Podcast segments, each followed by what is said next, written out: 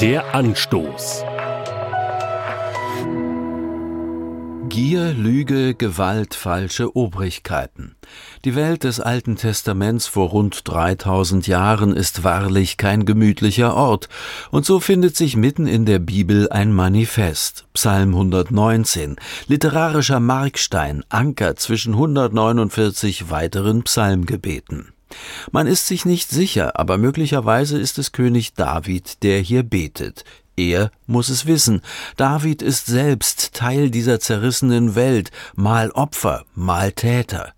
Im Psalm 119 ruft er nach den guten Geboten Gottes, nach heilsamen Maßstäben, nach Befreiung von Willkür und menschlichem Unvermögen.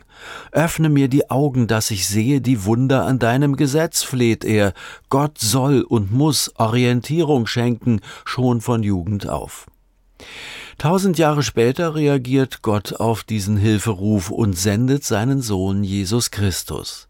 Der verkörpert und lebt, was Psalm 119 herbeisehnt. Zuwendung, Milde, Gerechtigkeit, statt Hass Liebe, statt Unterdrückertum Gnade und Erbarmen.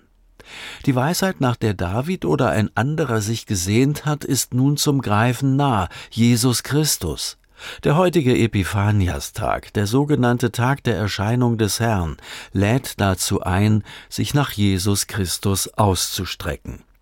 Ich kann mich in einer Welt, die immer noch geprägt ist von Gier, Lüge und Gewalt, an ihm orientieren und mein Leben an ihm ausrichten. Gott hat Psalm 119 erhört. Der Anstoß auch als Podcast auf erfplus.de.